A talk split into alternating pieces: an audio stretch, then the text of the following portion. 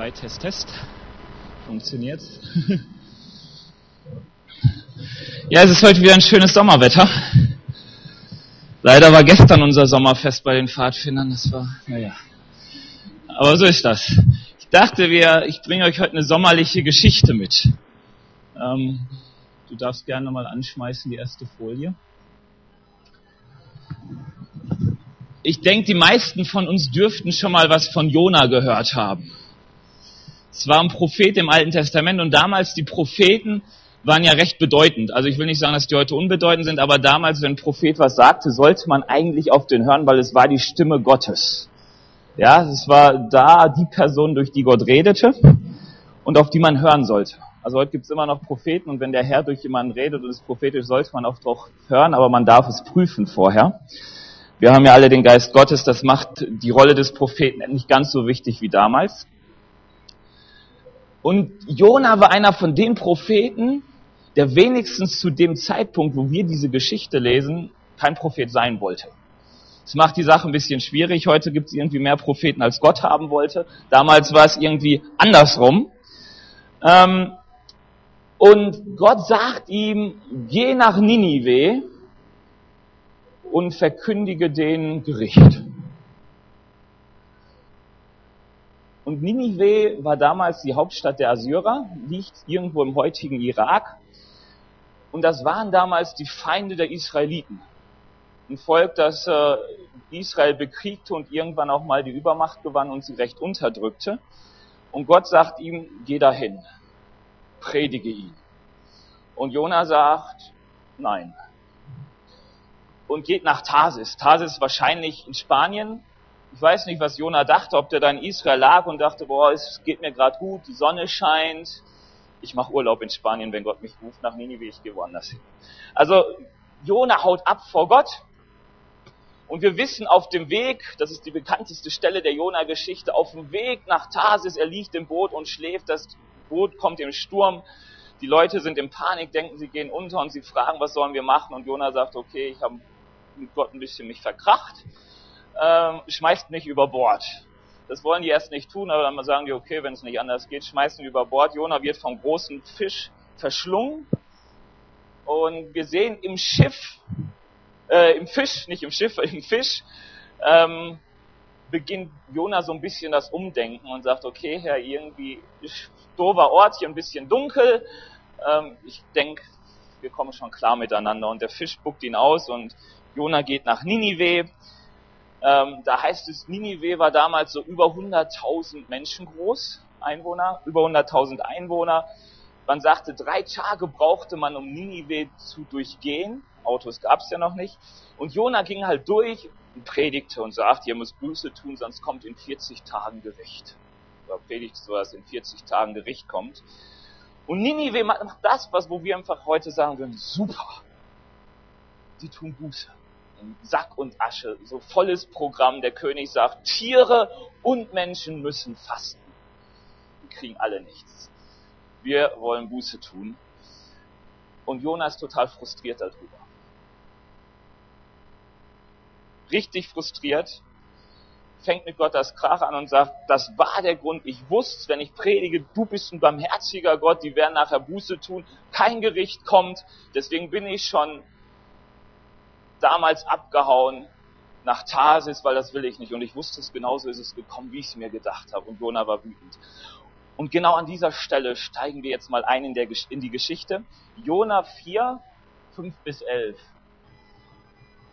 Ich habe eine andere Übersetzung mit. Ich habe meine Bibel nicht gefunden, deswegen werde ich jetzt von da mal ablesen. Da heißt es, Jona verließ Ninive. Östlich der Stadt machte er sich ein Laubdach und setzte sich in dessen Schatten nieder. Er wollte beobachten, was mit der Stadt geschehen würde. Da ließ der Herr ein Rizinusstaude über Jona emporwachsen. Sie sollte ihm noch mehr Schatten geben und seinen Missmut vertreiben. Jona freute sich sehr über die Pflanze. Doch am nächsten Morgen, kurz vor Sonnenaufgang, ließ Gott einen Wurm die Wurzeln des Rizinus zerfressen. Und die Staude wurde welk und dürr. Als die Sonne aufging, schickte Gott einen glühenden, heißen Ostwind, die Sonne brannte Jona so auf den Kopf, dass er erschöpft zusammenbrach. Er wünschte sich zu sterben und seufzte, Tod sein ist besser als weiterleben. Da fragte ihn Gott, ist es recht von dir, wegen dieser Rizinusstaude so zornig zu sein? Jona antwortete, mit vollem Recht bin ich wütend. Am liebsten wäre ich tot. Der Herr erwiderte, du hast dich mit dieser Staude keinen Augenblick abmühen müssen. Nichts brauchtest du für sie zu tun.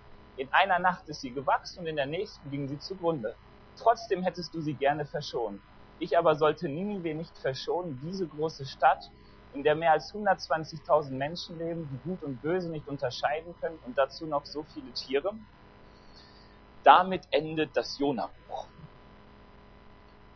Und ich dachte, es ist interessant. Hier ist Jona, ein Prophet von Gott, von Gott berufen, der den Job tut, den Gott von ihm will.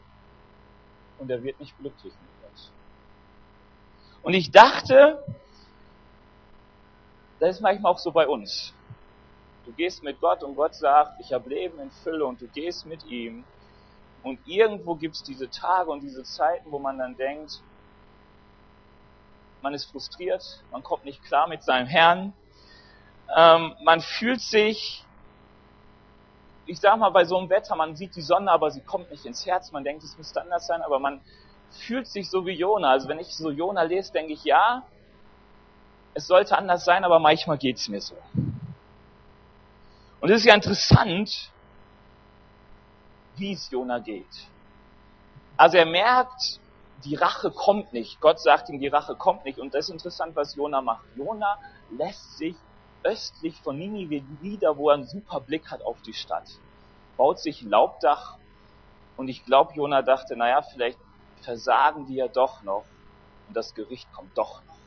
Ich werde mal gucken und beobachten. Und er erlebt, wie Gott ihm einen wunderschönen Rizinusstrauch schenkt. Ich habe mal ein Bild vom Rizinus mitgebracht. Das ist eine wunderbare Pflanze. Alles ein Rizinus. Ähm, bei Google gegoogelt. Ähm, könnte Jona sein.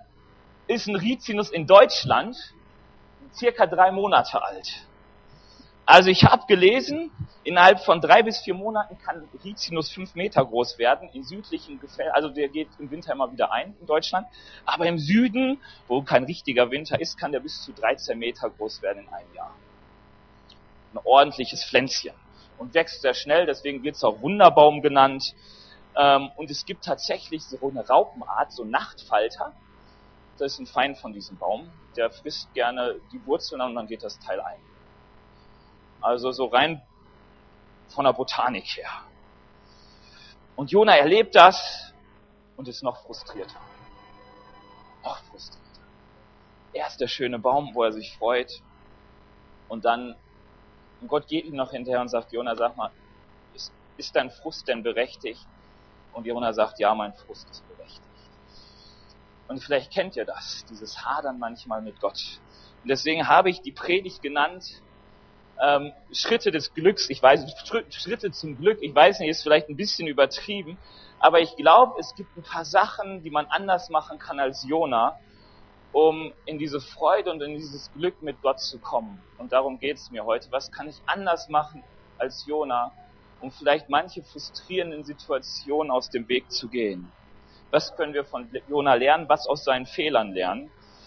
Und ich habe als erstes den Punkt, mach dich, ich glaube das sogar, ja super, siehst da sind alle drei auf einmal, habe ich so doof eingestellt, aber macht nichts. Ähm, der erste Punkt heißt, mach dich eins mit Gottes Wegen. Wir sehen, Jona hat ein Problem von Anfang an in der Geschichte. Er hat nämlich seine eigenen Pläne. Und Gott hat seine eigenen Pläne. Wir wissen, Gott sagt Ninive und Jona sagt Tarsis. Und wir merken, das ist ein Problem. Und genau das Problem zieht sich fort bis zum Ende, bis zum letzten Punkt in der Geschichte. Gott sagt, Gnade ist gut. Jona sagt, Gnade ist doof. Ja, er war so mehr so der Terminator-Prophet, der sagte, Gericht, Hammer, ich bin der, der es verkündigt, dann kommt's und dann haben die Leute Respekt. Oder so. Ähm, aber was man bei ihm sieht, er hatte immer ein Problem, die Wege, die Gott für ihn hatte, für sich zu akzeptieren. Und ich kann euch garantieren, wenn wir gegen Gott kämpfen, uns immer wieder über seine Wege diskutieren, dann werden wir mehr Frust erleben, als wenn wir gleich sagen, Herr, dein Wille geschehe und nicht meiner. So hat's Jesus gemacht, als er ein bisschen haderte mit dem Weg im Garten Gethsemane. Der sagte, Herr, ich würde es gern anders haben, aber es soll dein Wille geschehen. Ich werde nicht mit dir kämpfen. Und ähm, ich glaube, wir sind manchmal so, dass wir denken, wenn ich genug flenn vor Gott und sage, wie schlecht es mir geht und wie frustriert ich bin, dann wird Gott schon nachgeben. Und ich bin so durch die Bibel gegangen und dachte, es ist interessant. Gott ist wie eine Frau in der Ehe. Behält am Ende immer Recht. Nur mal so ein paar Beispiele. Auch interessante Beispiele. Ähm, Mo Mose kämpft mit Gott. Sinai und sagt, Gott, du musst in unserer Mitte mitziehen, weil Gott hat gesagt, ich werde euch Erfolg geben, alles kein Problem, aber ich bin nicht in eurer Mitte. Und Mose sagt, doch, du musst. Und der Herr sagt, hey, wenn ich in eurer Mitte bin, ihr werdet alle sterben. Ihr seid so ein sündhaftes Volk, wenn ich mitziehe, das geht nicht gut. Meint Mose, alles egal, komm mit. Und Gott sagt dann, okay, ich komme mit. Und wir sehen interessanterweise am Ende, alle starben bis auf zwei. Gott hat Recht behalten in dem, was er gesagt hat. Er kam wohl mit, aber Gott weiß, was er tut und er sagte, ihr müsst mal in, in so fünf, die Mose-Bücher lesen. Manchmal denkt man, boah, wie hart ist Gott, da fällt Feuer vom Himmel, da tut sich der Boden auf, da. Und Gott hat es vorher gesagt. Er sagt, ich bin heiliger Gott, bin ich in eurer Mitte. Dann wird genau das passieren. Er sagt, ich will euch eigentlich bewahren. Und Mose sagt, nein, du bist mir wichtiger. Ist auch wichtig. Gott ist wichtiger und schlussendlich die Nähe Gottes ist am wichtigsten. Aber Gott hat Recht behalten. Ähm, Jeremia. Wer Jeremia liest, wenn jemand mal frustriert ist und denkt, also Gott, wir hadern immer, lest Jeremia, der war immer am Hadern mit Gott. Er sagte, Herr, ich will nicht. Und noch so ein Prophet, der nicht wollte. Das ist irgendwie eine Prophetenkrankheit damals. Der sagt, eigentlich will ich nicht verkündigen, aber ich muss. Ich muss. Und er ließ sich ein auf Gottes Wege, er ließ sich nicht davon abhalten, auch wenn er so manche Kämpfe mit Gott führte, also richtig hart. Er war mal so wütend, dass er sagte, verflucht die Person, die mich geboren hat und was weiß ich nicht. Also Jeremia konnte richtig abgehen, so in seinem Frust. Aber er blieb immer auf dem Weg Gottes und nach seinem Tod leider erst, für ihn, vielleicht schade, aber wurde er einer der wichtigsten Propheten für die Juden. Wir sehen, wie Daniel sich auf ihn bezog und sagte, hey, du hast gesagt, nach 70 Jahren durch Jeremia kommen wir wieder zurück. Also ähm, so verschiedene Sachen. Ich habe mir überlegt, was wäre mit Mose? Auch interessant. Mose wird von Gott berufen und Gott sagt, ich habe einen Auftrag für dich. Ich habe einen Plan. Und Mose sagt, ist gut, will ich nicht. Ist auch interessant. Dritte, äh, 2. Mose 3 müsst ihr mal lesen. Wie Mose mit Gott hadert und er sagt, guck mal, ich kann nicht sprechen. Ich bin was weiß ich nicht alt. Und hinter fällt Mose nichts mehr ein und er sagt, trotzdem nicht. Will ich einfach nicht. Wüste ist schön, ich bin im Rentenalter, lasst mich doch mal meine letzten Jahre in aller Ruhe bei meiner Familie genießen. Und Gott sagt, nee, mein Plan ist ein anderer. Und Mose lässt sich darauf ein, hatte kaum eine andere Chance, ich gebe es zu. Und wozu hat sich Mose entwickelt in seinen 40 Jahren für mein Volk von Ägypten nach Israel? Was wurde er für ein Kämpfer für sein Volk? Was wird er für einer, der wirklich sagte, wo Gott dann sagte, ich will mein Volk vernichten, sagte Mose, nein, du hast gesagt, ich soll es rausführen und da rein. Jetzt bin ich da und mach deine Verheißung wahr. Elia, noch so ein Prophet, der auch nicht wollte. Also ist komisch. Gott sagt ihm jetzt geh und er sagt, nee, ich will sterben. Und dann kommt ein Engel und gibt ihn zu trinken und er sagt, ich will immer noch sterben. ähm, und er begegnet dann Gott und Gott geht ganz mit ihm in die Stille und so. Und dann tut Elia den Job, den er tun soll. Er kämpfte sich durch mit Gott und wo kam dahin auch, ich sag mal, in die Glückseligkeit seines Lebens, weil er sich eins machte mit Gottes Wegen. Ein anderes Beispiel, das ist negativ, ist Simson. Kennen wir auch, also alle, die in der Kinderstunde waren damals, die ganzen schönen Geschichten, Jona, Simson, die kommen heute alle wieder zutage. Simson war von Anfang an von Gott berufen, hatte von Anfang an Kraft, war von Anfang an so ein richtiger Heldentyp. Deswegen ist das ja eine Kinderstundengeschichte, weil man sich als kleiner Bub sofort denkt, ich will sein wie Simson. Die Riesen erschlagen und ich weiß nicht was alles. Nee, den Riesen hat er nicht erschlagen. Aber der war stark. Und interessant ist, Simson hat nie gefragt, was der Wille Gottes ist. Nie. Sondern immer, wenn's, wenn Simson die Pläne Gottes vollzog, dann nur, weil Simson sagte, ich will Rache üben an meine Feinde. ich hatte eine Frau, die haben sie mir weggenommen, jetzt mache ich die Philister platt. Die Philister haben die Familie meiner Frau ermordet, jetzt mache ich noch mehr Philister platt. Es ging immer nur um seine Rache und Gott sagte, es ist interessant, wenn man das so liest, da heißt, der Geist fing Simson an zu treiben und das nächste, was es dann hieß, ist, Simson suchte sich eine Frau bei den Philistern und die Eltern sagten, Simson ist blöd und dann heißt es da, die Eltern erkannten nicht, dass es so von Gott gewollt war, weil Gott einen Anlass zum Streit suchte. Ich glaube, der Weg, den Gott für Simson hatte, war ein anderer. Er dachte vielleicht, Simson, du kannst auch so in den Krieg ziehen. Aber Simson interessierte sich nicht für die Pläne Gottes. Also hat Gott die Pläne immer noch durch Simson verwirklicht. Aber es war richtig schlecht für Simson. Der wurde nicht glücklich in seinem Leben. Da waren die Frauen schuld. Ähm, und was man so sieht, wenn man in die Bibel schaut, ist, wir können ankämpfen gegen den Willen Gottes und es gibt genug, die immer wieder mit Gott hadern aber du kommst nicht in dieses Leben und in das Glück, das Gott für dich hat. Jona war frustriert bis zum Schluss, weil er sich nie eins machte mit den Wegen Gottes. Gott begegnet Paulus in der Apostelgeschichte 26,14, da diese Bekehrungsgeschichte des Paulus. Und er sagt ihm dann im zweiten Satz, Paulus, es ist hart für dich, gegen den Stachel auszuschlagen ist ein schönes Bild. Weil man weiß, wenn da irgendwo ein Stachel auf mich zukommt und ich schlag dagegen aus, es tut weh. Und er sagte, so ist es halt. Wenn wir, auch Paulus war jemand, der die Gemeinde verfolgt hat, der gegen den Willen Gottes kämpfte und Gott sagte, es ist hart für dich. Geh mit mir. Und auch für uns ist es immer, es ist hart für uns, wenn Gott uns nach Ninive ruft, nach Tarsis zu gehen. Und wir können manchmal für uns überlegen, was sind so Ninives, wo Gott sagt, geh dahin? Was sind so Sachen, wo Gott sagt, tu es und wir eigentlich sagen, Herr, nein. Und wo sind die Orte, wo jetzt Hund flüchten? Ich glaube, das passiert ganz oft. Ähm, wir werden nicht glücklich mit Gott, weil wir gegen seinen Willen ausschlagen, aber wir suchen uns dann so andere Orte, wo wir hoffen, das Glück unseres Lebens zu finden auch als Christen. Flüchten wir vor dem Willen Gottes und du musst irgendwo hinflüchten. Und der Herr kann manchmal energisch sein, manchmal ist es weniger. Aber ich wünsche mir, dass wir Christen, alle, die wir an Christus glauben, eins erleben, dass er Leben in Fülle hat.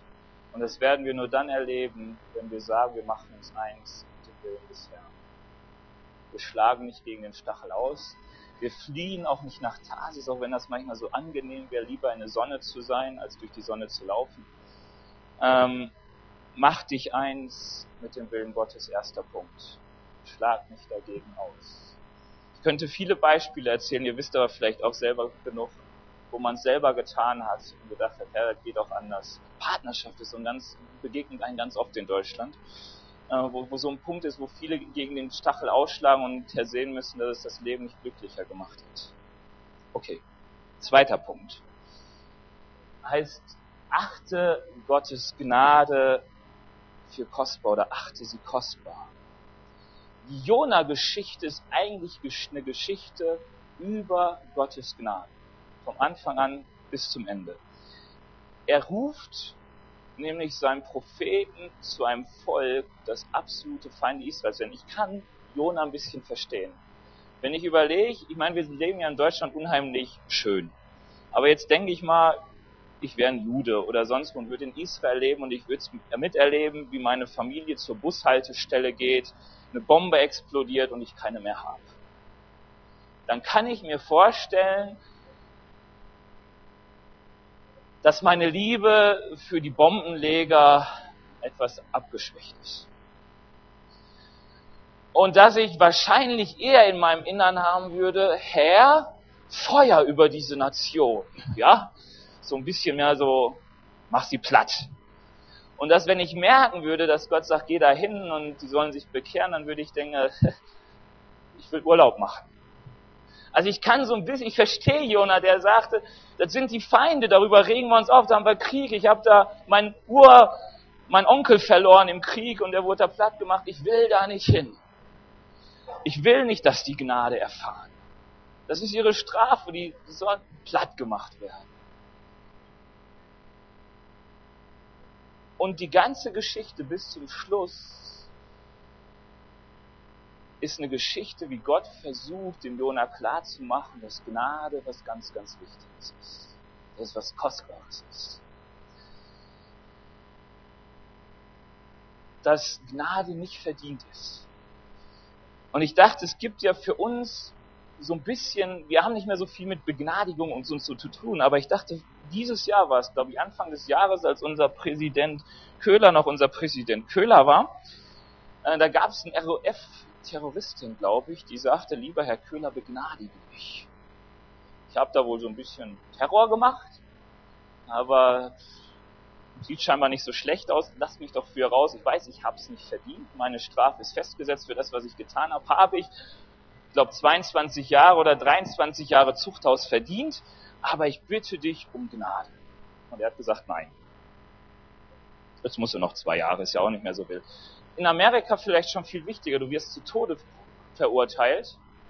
Das Urteil, der Verdienst für das, was du getan hast, ist klar, Tod und dann können Sie einen Antrag machen. Ich weiß nicht genau, die Wege sind verschieden, aber ich glaube, schlussendlich hat der Gouverneur die Entscheidungsmacht zu sagen, okay, ich begnadige dich, wir machen lebenslänglich daraus. Nicht verdient. Verdient war der Tod. Aber die Gnade einfach so schlussendlich im Gutdünken des Gouverneurs, auch wenn er natürlich da auch so seine Richtlinie hat oder so ein bisschen weiß, irgendwo orientiert er sich ja dran, aber es gibt nicht diesen Leistungskatalog, wo wir Deutschen sagen, ich habe meine Arbeit gemacht, jetzt will ich mein Gehalt, ähm, sondern Gnade sind Geschenke. Und Gott versucht ihm genau dieses klarzumachen. Ninive, die Leute darin hätten Gericht verdient. Wenn Jona sagt, ich will doch Gericht, dann war das etwas, wo man sagt, klar, das war ein sündiges Volk. 120 Jahre später kam auch das Gericht und wurde Ninive platt gemacht. Sündiges Volk. Aber Gott sagte, ich will mich doch begnadigen. 120.000 Menschen, die kann ich doch nicht einfach so Untergang weinen, ohne was zu machen. Und dann versucht Gott es auf die persönliche Ebene des Jonas. Jona setzt sich östlich von Ninive, heiß, im Irak ist heiß, ist ja fast Wüste, und er baut sich eine Laubhütte. Ich weiß nicht, wie die aussah, wahrscheinlich nicht so schön, weil Gott sagte sich, okay, ich will dem Jonah eine Freude machen, so viel gelitten, der arme Kerl. Ich lasse ihm wunderschön Rizinus wachsen. Eben fast Tempo riesig. Und Jona sieht den Rizinus, legt sich da, man kann es richtig vorstellen, eine Sonne, so ein laues Lüftchen unterm Rizinus im Schatten, bisschen Meeresluft noch. Und er liegt da einfach, denkt, boah, Urlaub habe ich verdient, mal schauen, was mit der Stadt passiert, wie Fernseh gucken, im Sonnenschein unterm Schatten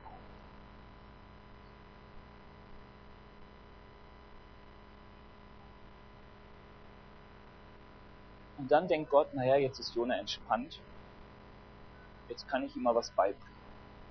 Jetzt geht es ihm ein bisschen besser. Und er lässt diesen Rizinus eingehen.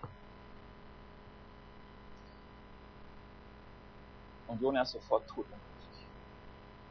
Das bisschen, was ihm so viel Glück und Freude bereitet hat, kaputt. Und dann geht Gott hin und sagt, jetzt, jetzt Jonah, mal unter uns. Ist es wirklich so richtig von dir so wütend zu sein über diesen Rizinus, für den du gar nichts getan hast.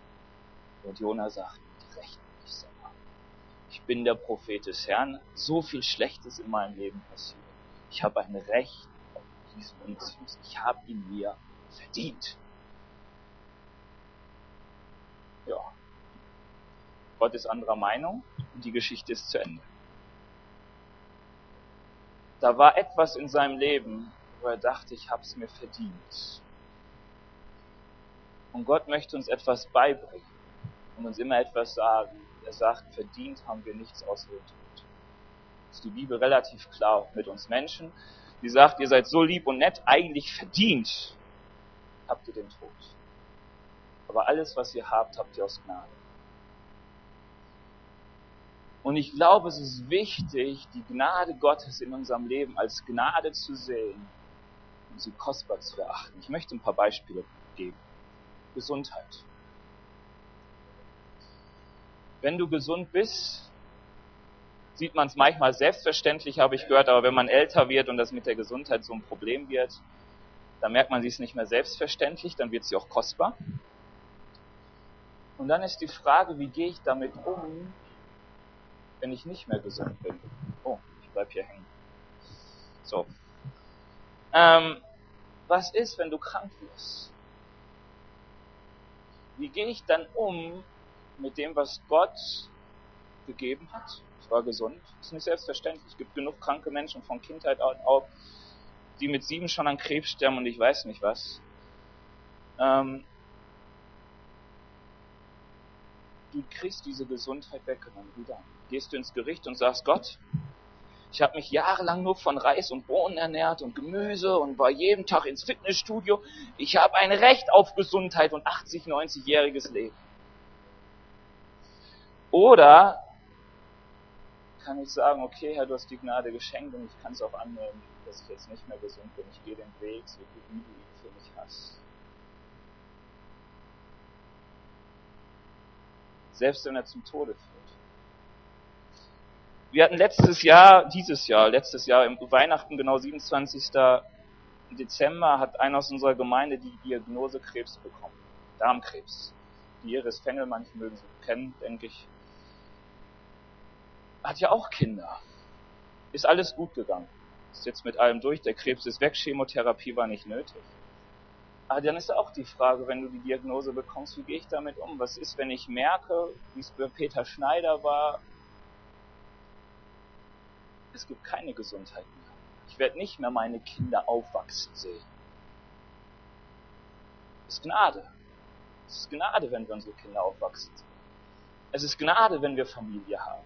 Wir haben alles nicht verdient. Du hast deine Frau nicht verdient. Dein Mann nicht verdient. Ähm, sagt die Bibel, ist alles Gnade, ist alles von Gott. Ist alles von Gott. Aber es als Gnade zu sehen und als kostbar zu sehen, Gott dafür zu danken. Und wenn dann der Rizinus eingeht, zu sagen wie Hiob, der Herr hat's gegeben, der Herr hat's genommen, ich werde den Herrn weiter preisen. Ich glaube, das ist ein Geheimnis bei Hiob, der wusste, dass was ich habe, ist Gnade. Ich habe es nicht verdient. Ich habe meine schönen Kinder nicht verdient, ich habe meine schönen Herden nicht verdient, mein Reichtum nicht verdient, ist alles vom Herrn wenn es der Herr nimmt, dann werde ich es akzeptieren. Er sagt hinter seine Frau, die sagt, Hiob, jetzt verfluch endlich Gott und stirb. Ganz nett. Sagt er, hey, das Gute nehmen wir von Gott, wieso dann das Schlechte nicht auch? Ganz einfach im Glauben. Ganz einfach. Die Frage ist so, was ist unser Rizinus? Was ist die Gnade, die wir von Gott in unserem Leben erfahren haben? Manchmal mag es Arbeit und Erfolg sein. Und wir denken vielleicht, wir haben hart geschuftet, also ist es unser Recht auf Erfolg. Nein, es ist Gnade, wenn Gott dir Erfolg gibt. Und wenn er es dir nimmt, den Reichtum, dann kannst du immer noch mit Gottes Gnaden weiterleben. Paulus sagt so schön, ich kenne den Überfluss und ich kenne den Mangel. Und in beiden kann ich gut leben, weil Gott mit mir ist.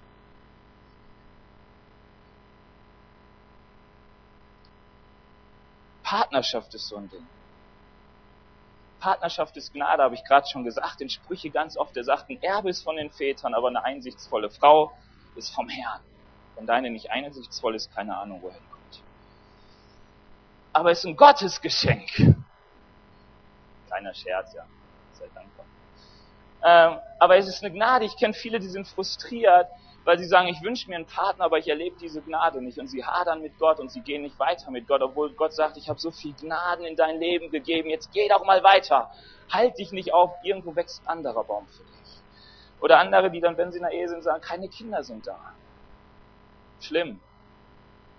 Und wo dann Gott sagt, ja, aber es gibt andere Pläne, die ich habe. Ich habe andere Gnaden für dein Leben. Halt meine Gnade für kostbar halt diesen Rizinus, der wächst für Kosten. Und wenn er dann geht, dann kannst du immer noch mit Dankbarkeit Gott gegenüber treten und bist nicht frustriert. Es werden viele Sachen in unserem Leben auch als Christen passieren, die nicht nur schön sind. Wir haben so viele Vorbilder in der Bibel. Und die Frage ist immer, halte ich Gott und die Gnaden, die er gibt, in meinem Herzen für kostbar oder fange ich an, mit ihm zu hadern, mit ihm zu kämpfen und frustriert zu sein, wie ein Hiob frustriert war. Du wirst Frust erleben, wenn du die Gnade Gottes in deinem Leben nicht als Gnade siehst und die auch so festhältst, als Gnade von Gott. Der Paulus sagt das mal so schön, er sagte, ich weiß, alles, was ich bin, bin ich aus Gottes Gnade.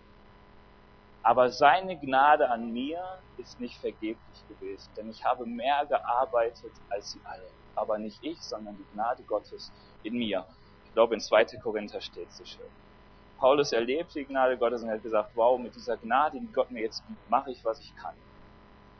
Ähm, und alles, was ich habe, ist nicht verdient, ist die Gnade Gottes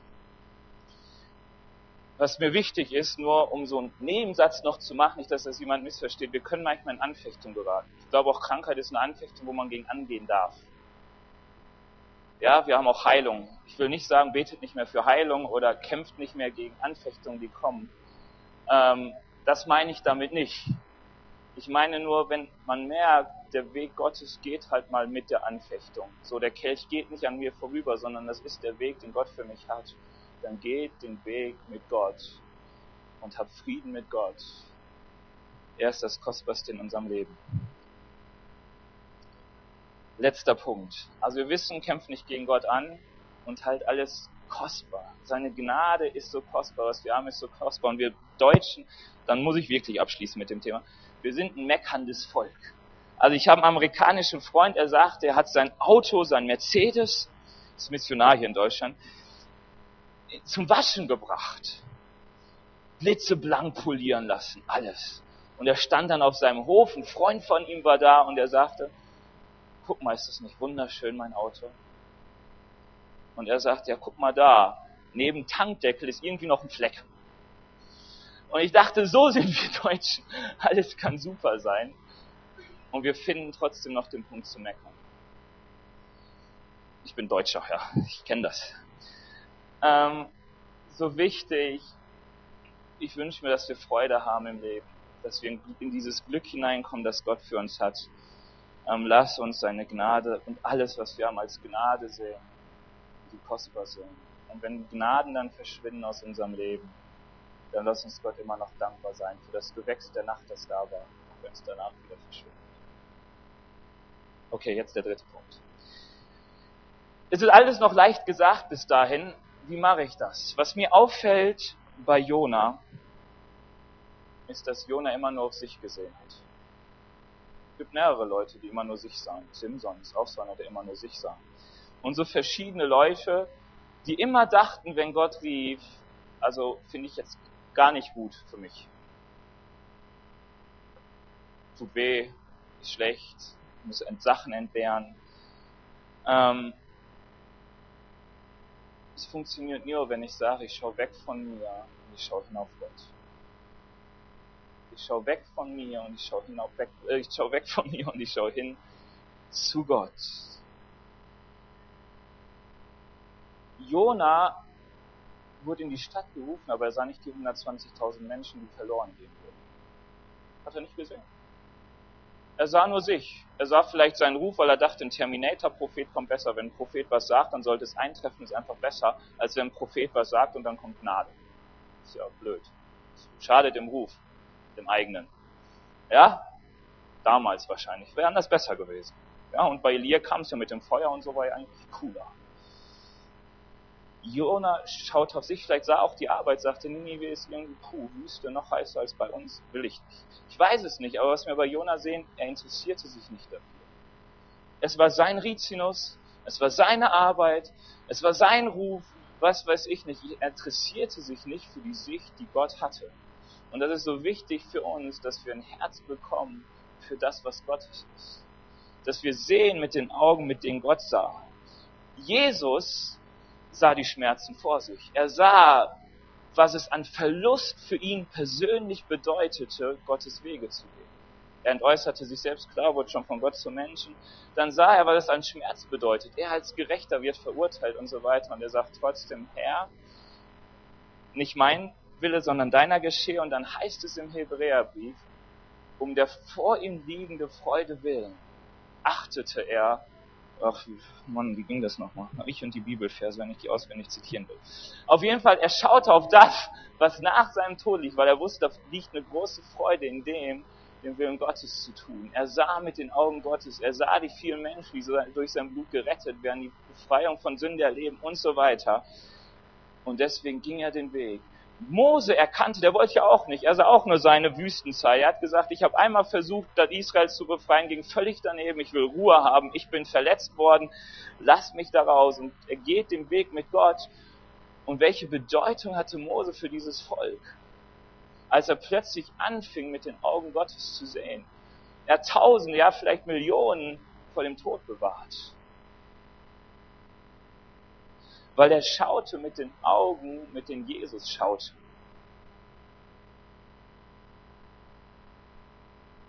Und es ist wichtig für uns, dass wir wegkommen, wegkommen von immer dieses, was bringt es denn mir, wenn ich das mache? Keine Ahnung, vielleicht gar nichts. Wenn man Paulus mal betrachtet, sein Leben, was hat es Paulus gebracht, Christ zu werden? Die Bibel war noch nicht geschrieben. Er wusste ja noch nicht, dass wir all seine Briefe in der Bibel haben. Da hätte er gedacht, okay, viel Ruhm, cool. Aber aus menschlicher Sicht hat er nur verloren. Er war ein anerkannter, ausgebildeter, reicher Jude, der hinterher die Todesstrafe bekam. Nichts hatte aus menschlicher Sicht. Jedes Wohlstandsevangelium findet da seine Grenzen. Aber er sah die Herrlichkeit Gottes weil er auf Gott schaute und dahin ging, wo er sagte, Gott, wenn es dein Weg ist, ich gehe. Das ist so eine interessante Geschichte. Ich komme so langsam zum Schluss. Ich habe keine Uhr, ist perfekt. Ich keine Uhr weiß ich auch nie, wie lange ich predige. Predige ich bis zum Ende. äh, also ist so, so interessant, da kam ein Prophet zu Paulus und er nimmt den Gürtel von ihm, bindet sich die Hände und sagt, so wie die, dem, dem dieser Gürtel gehört, Nein, dem wird, dem der diese Gürtel gehört, dem wird so ergehen wie mir. Also er wird gebunden werden, wenn er nach Jerusalem geht. Und alle Leute um ihn herum sagen, Paulus, geh nicht da. Geh nicht da. Kann nicht der Weg sein, ist leid. Und Paulus sagt, nee. Je mehr, je näher ich Jerusalem komme, umso mehr bestätigt mir Gott, dass das mein Weg ist und ich für ihn leiden werde und ich werde sogar für ihn sterben, ist mir egal. Ich will tun, wozu Gott mich berufen hat. Ich will sehen, was Gott für mich hat. Ich gehe den Weg. Ich gehe den Weg. Auf Gott schauen und nicht auf uns schauen, das ist so schwierig. Mal so ein schwieriges Beispiel, Vergebung. Ich weiß nicht, wie ihr damit umgeht. Ich weiß, ich hatte damals so ein Vorbild, ist mein Vorbild geworden, der hat immer gesagt, hey, bevor du ein Gespräch anfängst, ich habe die Person schon vergeben, die mir gegenüber tut.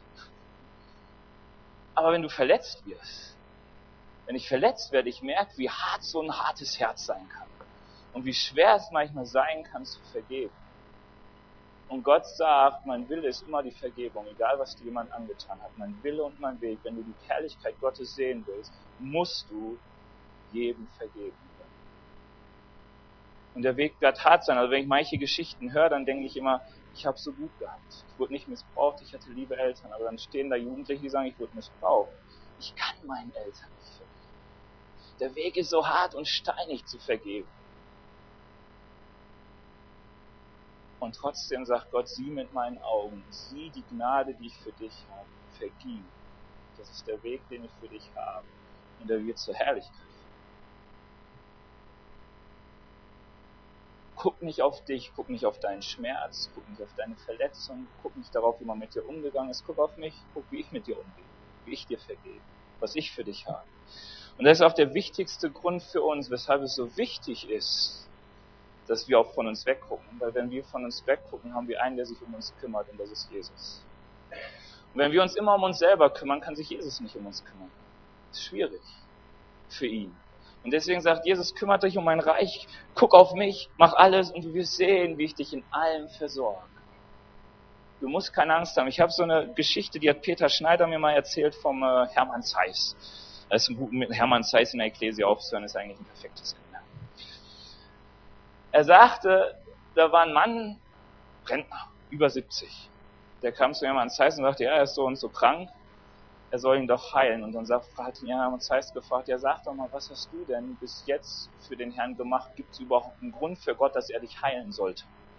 Gibt es noch einen Grund für dich, dass du ne, noch weiterleben solltest? Und er konnte ihm nicht sagen, was er für den Herrn macht. Und dann, sagt, dann hat der ähm, Hermann gesagt, ja gut, dann werde ich auch nicht für dich beten.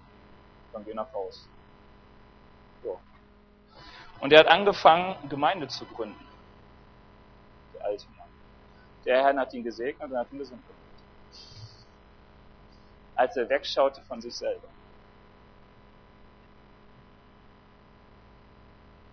Ich wünsche mir, dass wir glücklich werden und dass wir Christen sind, die Freude im Überfluss an Jesus haben.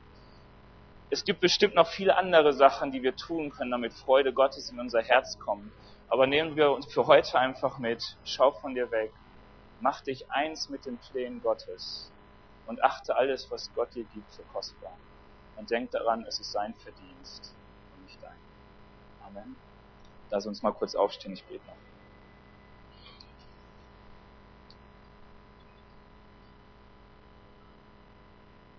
Herr Jesus, ich danke dir dafür, dass du uns über die Maßen liebst. Herr Jesus, dass wir deine Liebe ja nicht erkennen können, weil sie so breit und so hoch ist. Und ich bitte dich, Herr Jesus, dass wir dich erkennen, dass wir die Liebe sehen, die du für uns hast dass wir die Gnade sehen, mit der du unser Leben beschenkst. Herr Jesus, und dass wir, wenn du uns rufst, mit Freude den Weg gehen können. Herr, auch wenn wir manchmal zu kämpfen haben, ich bitte dich, segne uns, dass wir ein Segen sind für andere, dass wir wegschauen können von uns, Herr, auch wenn die Probleme noch so groß sind, wenn die Verletzungen so groß sind.